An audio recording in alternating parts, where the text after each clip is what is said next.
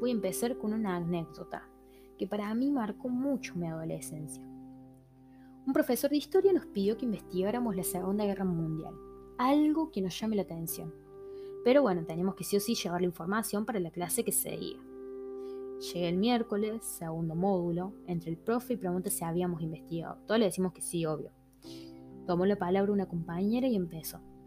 La Segunda Guerra Mundial fue un conflicto militar global que se desarrolló entre 1939 y 1945 y así continuó nombrando intereses políticos, económicos, etc. Cuando me toca a mí, ay, qué momento. ¿Y Vergel qué investigó? me pregunta. Y ahí comencé yo.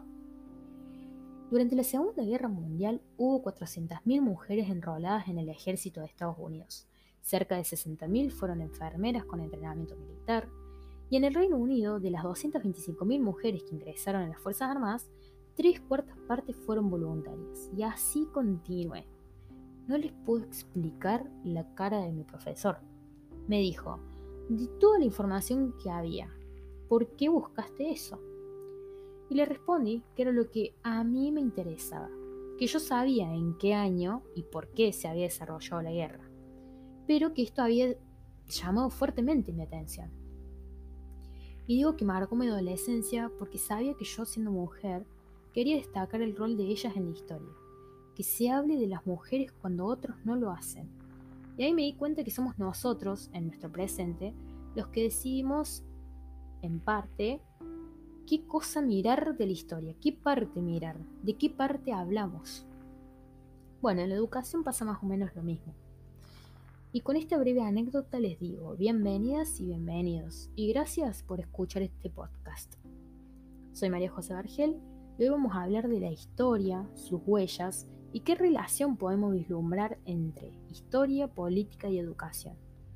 Tratando de ser breve, estaré mencionando algunos autores que seguramente conocen que a mí me sirvieron mucho de guía. Para poder dar pie a estos temas, me gustaría empezar con una pregunta y ustedes como docentes sabrán que es un recurso, una estrategia de anticipación para poder generar reflexión y posteriores respuestas que van ir hilando, en este caso, los temas que recién les mencioné. Entonces, ¿qué voces nos hablan? ¿Qué voces escuchamos? Hay voces que nos cuentan lo que pasó, aquello que nosotros no vivimos, pero que de cierta manera está hoy en nuestro presente. Hechos, sucesos que hoy influyen en nuestra forma de pensar, de vivir, de enseñar. La educación está fuertemente atravesada por la dimensión histórica, así como enseñar es un oficio que está cruzado también por diversas temporalidades.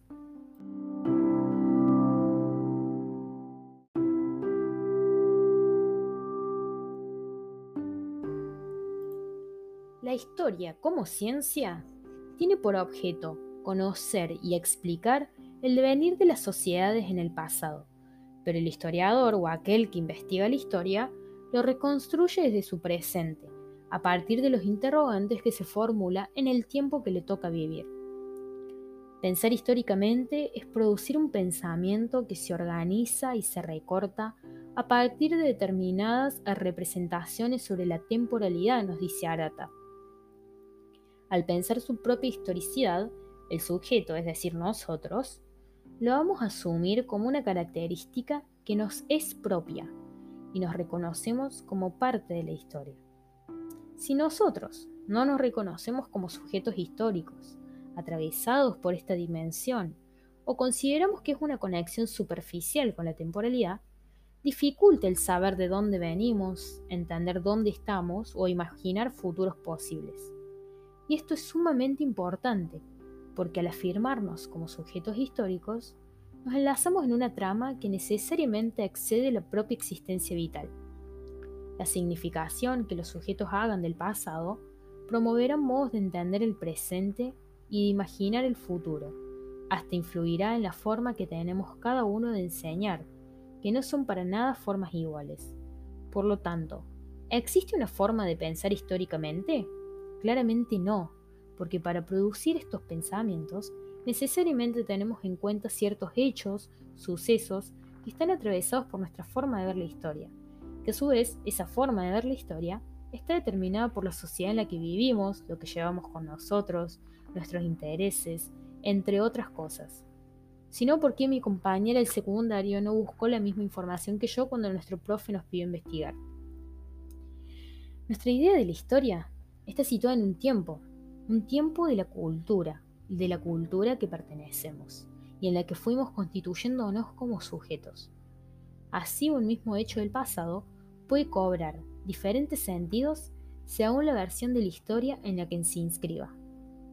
Y hay que tener en cuenta que en los trabajos de recuperación del pasado, de contar la historia que pasó, siempre, pero siempre hay un proceso de reconstrucción, de selección, de disposición de hechos y de procesos que se organizan y resignifican, constituyendo una versión, podríamos decir como una verdad.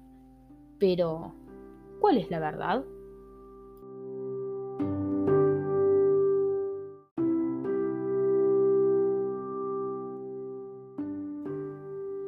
Bueno, en la educación pasa exactamente lo mismo.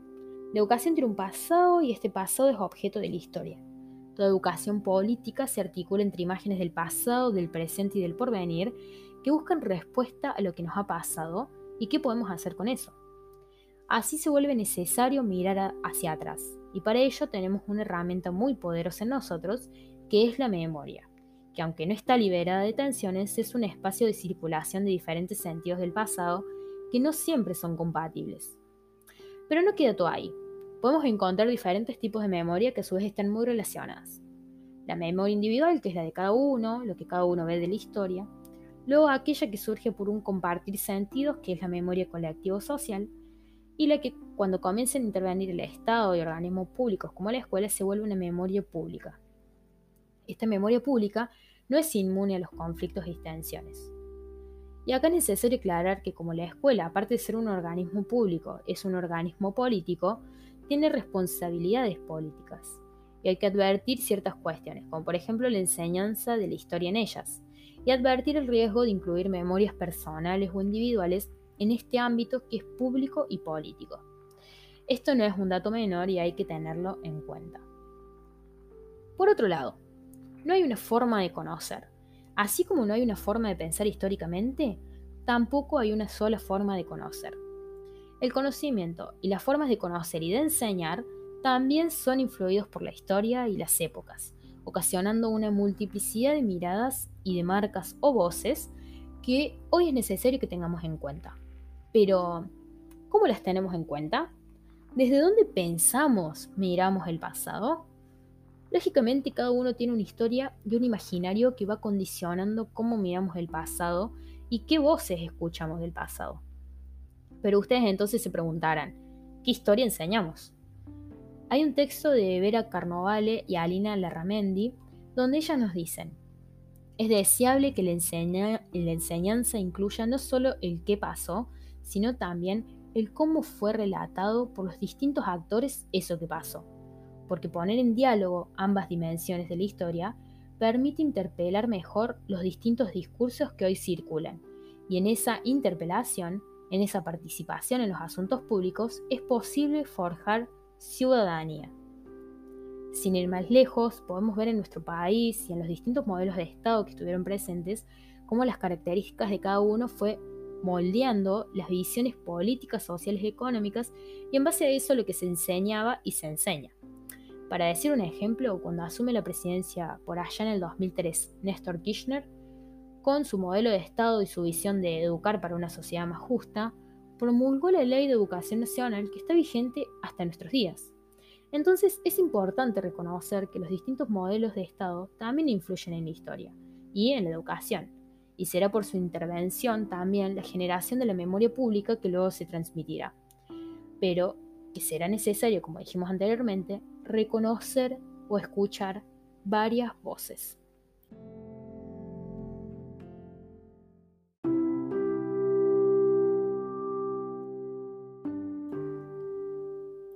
Para ir cerrando, resulta necesario e importante atender a las voces que hoy nos hablan, estas marcas que otros dejaron en nosotros, pero que no podemos rehusar porque nos constituyen y nos comprometen, marcas y voz que nuestra enseñanza dejará en otros, huellas de responsabilidad. Es preciso seguir deteniendo la mirada en los hechos que marcaron tanto la historia argentina como las personas, como también en la educación y las maneras en las que se enseña. Es necesario repolitizar la enseñanza, repolitizar la educación, es decir, evitar o trascender las oposiciones simplificadoras y mediante el sentido crítico analizar las cuestiones sociales, culturales, económicas, políticas que acontecieron en la historia y que hoy influyen en nuestra vida y en la educación. De esta manera estamos evitando caer en una enseñanza moralizante, que es una enseñanza basada en lecturas lineales, desprovistas de sentido, que impiden la, la deliberación ética y política. Entonces volvemos a la pregunta inicial que nos va a generar mil cuestionamientos más. ¿Qué voces de la historia nos hablan hoy? ¿Qué voces escuchamos? La verdad que queda mucho por pensar, cuestionarse, reflexionar. Y eso les dejo como tarea. Y me dejo como tarea. Seamos críticos, investiguemos y no perdamos de vista la importancia de la educación, de la enseñanza, la importancia de la historia, de lo que pasó, porque conociendo la historia, veo y vivo mi presente en miras hacia el porvenir. ¿Y ustedes y yo nos cuestionamos?